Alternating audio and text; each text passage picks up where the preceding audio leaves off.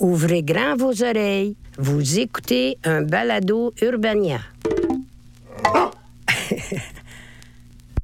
si vous voyez combien le, le policier demande à être formé, à être outillé, j'en connais pas un qui se réveille un matin et dit aujourd'hui, ça me tente d'en tirer un.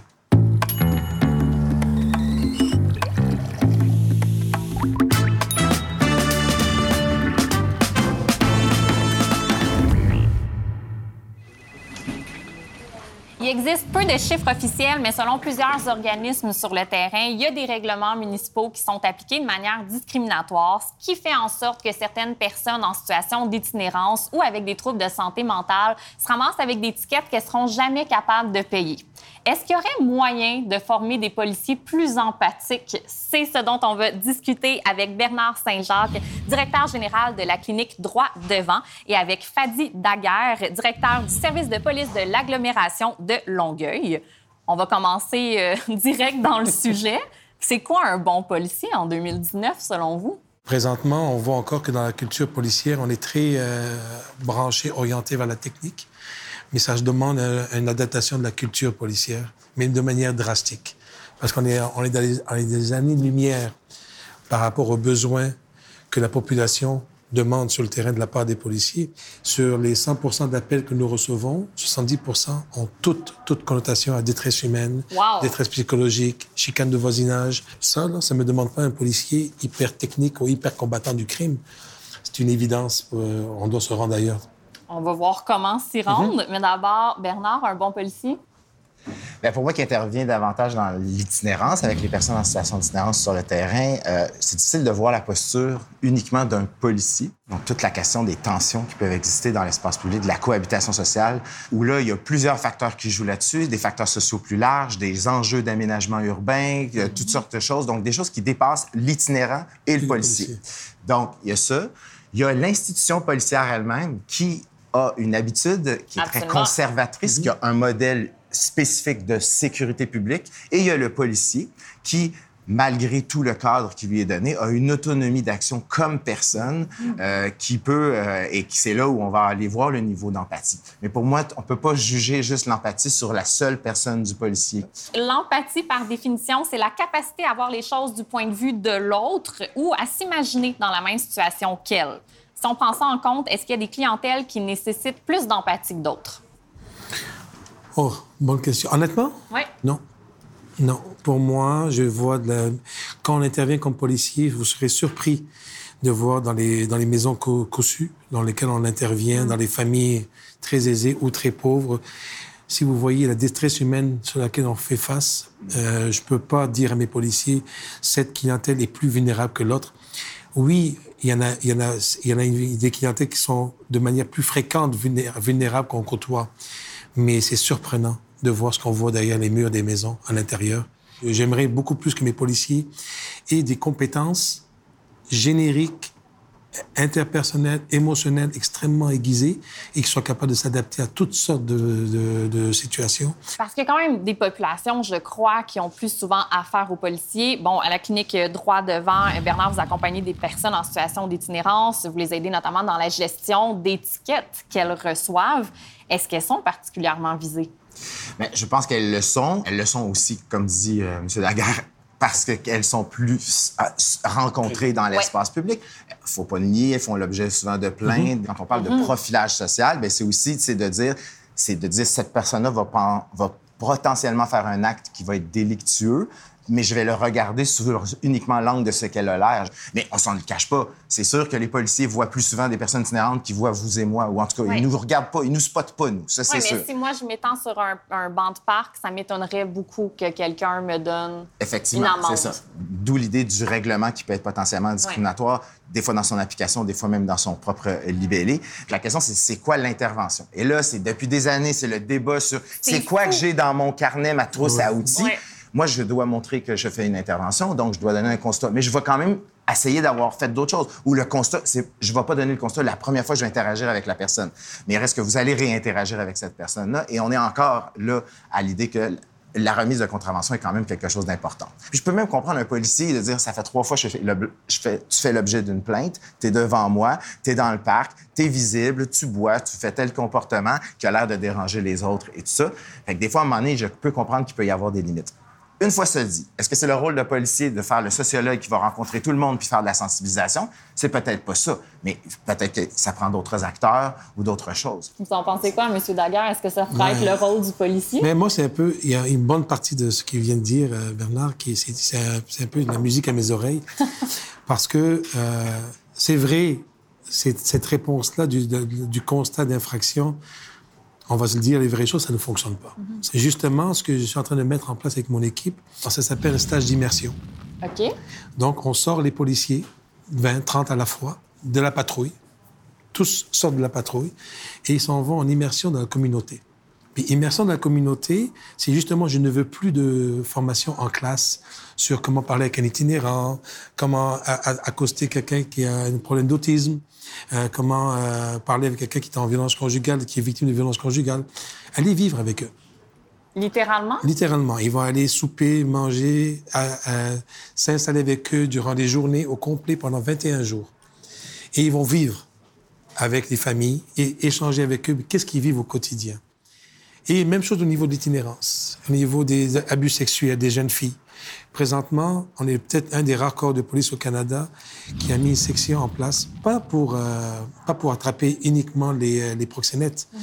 mais pour s'occuper de la jeune fille mhm. qui, est, euh, qui est victime d'exploitation sexuelle. On lui trouve un appartement, une job, un médecin, un psychologue.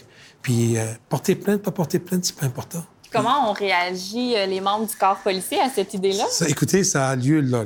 On commence. Donc, on va voir comment ils vont réagir. Avec enthousiasme ou avec cette mais je vais, je vais y aller avec des volontaires au tout début pour voir un peu comment ça va se passer. Et même les évaluations de rendement des policiers. Ça, c'est un domaine qui m'importe qui énormément. Je suis en train de revoir tout le recrutement des policiers de Longueuil. Comment que les ressources humaines, on va les recruter, sur quelles valeurs, quels principes. On va mettre une vidéo promotionnelle et on va leur dire, vous venez pas dans un corps de police où vous avez vu du 100% en criminalité. Si c'est ça, vous êtes intéressé à le faire, c'est peut-être ailleurs que vous devrez aller. Vous allez avoir 70% d'intervention sociale. OK. Alors, venez, engagez-vous plutôt dans ce domaine-là. Je trouve que c'est une excellente idée. Je trouve que c'est fascinant, mais on en a parlé brièvement tantôt. Ça fait des années mhm. que les organismes demandent aux différents corps policiers de changer leur façon de travailler. Est-ce que les choses ont bougé depuis? Là, ça m'apparaît clair que vous essayez quelque chose, mhm. mais depuis des années, là, quel chemin a été fait pour valoriser l'empathie chez les policiers? Je peux plus compter sur 10, 15, 20 policiers hyper ambassadeurs avec une approche extrêmement exemplaire. Il faut que la masse change. Mm. Mais il faut aussi mes directives. Tantôt, il parlait de la structure, les directives qui arrivent, de certains règlements municipaux. Vous savez combien d'années je demande au milieu politique, revoyez vos règlements municipaux. Ça met les policiers dans des situations extrêmement sensibles. Oui, j'ai une, euh, j'ai une logique, j'ai une réflexion à faire. Mais il est facile, c'est vrai. Une fois qu'on est un peu insécure, on est dans le gris, on n'est plus capable de savoir qu'est-ce qu'on fait. On sort le bouquin, le noir et blanc est là, ben, je vais l'appliquer. Mm-hmm. Puis Bernard, à votre avis, est-ce que les choses ont bougé? Bien, si on regarde, par exemple, sur les contraventions appliquées, il, y a, il y a, des motifs d'infraction qui apparaissent plus. Je pense à topper sa cendre de cigarette par terre, on le voit presque plus. Euh, les enjeux liés plus à l'occupation du mobilier urbain dans les parcs et tout, c'était très employé au, début, au milieu des années 2000. Ce l'est un, petit peu moins. D'autres volets aussi. Euh, on a connu des périodes très sombres, entre autres avec euh, des personnes en situation de crise qui sont tombées sous les balles des policiers. Je pense à Mario Hamel en 2011, à Farshad Mohammadi en 2012, et même Alain Magloire en 2014. Ça, c'est sûr que ça a eu un effet de commotion euh, au SPVM. Et je sais, moi, qu'il y a eu beaucoup de formations qui ont été faites au niveau des acteurs policiers en matière de santé mentale. Il y a eu des, il y a eu des équipes spécialisées qui ont été créées. ce qui est intéressant chez ces policiers-là, c'est qu'ils sont pas juste, ils ont pas juste des interpellations ah, ils sont appelés quand on pense que quelqu'un est fou puis qu'il va commettre un délit, mais aussi pour, dans une perspective de sensibilisation des collègues sur Wow, calme-toi. Dans Fait qu'il s'est fait des choses. Pourquoi je garde un énorme espoir? Et euh, je suis très sincère quand je le dis. Euh, le profil des policiers au Québec, il a vraiment des intentions d'aider et de protéger. Mm-hmm. Le problème, c'est qu'on ne lui donne pas assez d'outils. On ne le supporte pas assez aux policiers. Et encore une fois, je m'adresse aux directions parce que c'est à notre rôle, notre responsabilité morale d'outiller nos policiers à ce qui se passe en 2020, 2030, 2040. J'ai observé ce qui se fait dans les cégeps de technique policière, j'ai vu ce qui se fait à Nicolette, puis honnêtement, il y a une belle évolution. Ouais. Ça, ça, change, là, ça change bien. Mais il reste au corps de policier aussi à continuer à changer. Il faut absolument contaminer, dans le bon sens du mot, la masse. Parce que quand il y a des mouvements de personnel, il faut que cette masse-là soit contaminée, que ça existe, qu'est-ce qui se passe, et non pas qu'on puisse compter sur 30, 40, 50 ambassadeurs, mais sur plutôt 200, 500, 600. Mais c'est là la difficulté aussi. C'est que les attentes qu'on avait de ces équipes multidisciplinaires-là, l'approche plus socio-communautaire qui est développée aussi au SPM, aurait un, un impact sur l'ensemble du corps. C'est pas a priori euh, ce qu'on voit. Il y a aussi quelque chose, je pense, mais qui va toujours quand même rester de l'institution policière. C'est le temps d'intervention avec une personne. Quand on arrive avec une intervention policière, vous êtes un citoyen, citoyen, vous faites une plainte et tout ça, votre attente, c'est d'avoir une intervention directe. La police est habituée à une intervention directe. Et l'autre volet, qui, qui me, qui, que je trouve pas évident avec lequel composer, c'est que le policier intervient d'abord en matière de sécurité publique. Donc, si son objectif, c'est de dire, mais non, mais calmez-vous, tout va bien, cette personne-là, elle est calme pour l'instant, et s'il fait quelque chose le lendemain, mais c'est sûr que ça va peut-être retomber ah. Sur la tête des policiers. Ça, je suis capable de faire la part des choses, mm-hmm. mais malgré ça, je pense tout de même qu'il faut vraiment qu'il y ait une transformation de la société. Si vous saviez le nombre d'appels qu'on reçoit au 911 qui sont profilés. Mhm. Non, mais c'est hallucinant, c'est fou. J'imagine que c'est vrai tant pour le profilage social que racial. Mais tout à fait. Moi, parfois, je reçois des appels du style euh, des, il y a des jeunes dans la rue, des gangs de rue en train de se battre. Quatre, cinq noirs en train de se battre à coups de bâton. Puis ils arrivent, les policiers, puis c'est quatre, cinq noirs en train de jouer au hockey dans la rue. Ah pour tous les enjeux que vous nommez, j'imagine qu'il y a un impact dès la formation. Est-ce qu'il y aurait une façon, mm. quand on mm. enseigne le métier de policier-policière euh, aux élèves, de les rendre d'emblée plus, euh, plus empathiques? Bien, il y aurait beaucoup de choses, euh, je pense, à voir. Le problème, encore une fois, c'est que l'institution policière n'est pas faite pour ça. Donc, je pense qu'une connaissance plus transversale de l'ensemble des phénomènes mm. sociaux s'impose. Donc, pour montrer la pluralité des points de vue, la pluralité. Et mm. pas, c'est pas parce que j'ai des comportements qui sont différents, qui sont automatiquement délictueux ou dangereux ou un potentiel sécuritaire. Puis il faut pas se le cacher. Le policier est formé d'une façon à être un peu à l'extérieur de la société, mm. dans un corps esprit et se voit, puis ça, des recherches le disent très clairement, le policier se voit comme très extérieur. Ce qu'on me dit souvent au service de police, c'est ben, le policier, il est le miroir des préjugés de l'ensemble de la société. Peut-être, mais de la manière de le gérer, de le concevoir au quotidien avec ses partenaires, pas du tout. Au contraire, il y a la société, il y a le reste du monde, puis il y a moi. J'écoute ce que Bernard dit et je reviens sur l'ADN du policier. Si vous voyez durant les formations spécialisées en santé mentale, au niveau de l'itinérance, au niveau de la détresse humaine, en violence conjugale, et l'exploitation sexuelle. Si vous voyez combien le, policier demande à être formé, à être outillé, j'en connais pas un qui se réveille un matin et dit aujourd'hui, ça me tente d'en tirer un. S'il se, fie à l'intervention typique policière euh, répressive, je suis tout à fait d'accord avec toi, on est complètement dans le champ. Sachant très bien que la réponse est plus sociale, comment il peut s'outiller lui, et comment il peut être sûr d'être accompagné des partenaires autour pour venir prendre le relais.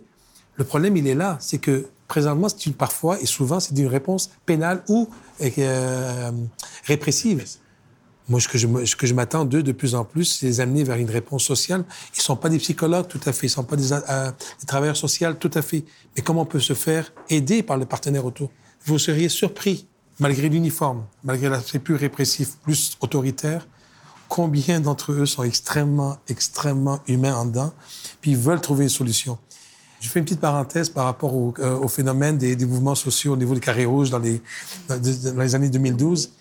Si vous voyez le nombre de tensions que les policiers vivaient à la maison avec leurs propres enfants ou leurs frères ou leurs cousins, les chicanes de, de, famille à Noël, mm-hmm. c'est des, des, membres, tu as raison, c'est des membres de la société aussi, mm-hmm. peut-être qu'ils s'adressent en étant à l'extérieur, mais veut, veut pas, pour, à cause des communications, des médias sociaux, de l'activité rapide des communications, ils vont se coller à la population, ils n'ont plus le choix. Merci beaucoup, beaucoup, Bernard Saint-Jacques. Merci, Fadi Daguerre. Et je lève mon verre à l'absence complète de langue de bois qui m'a vraiment pris par surprise.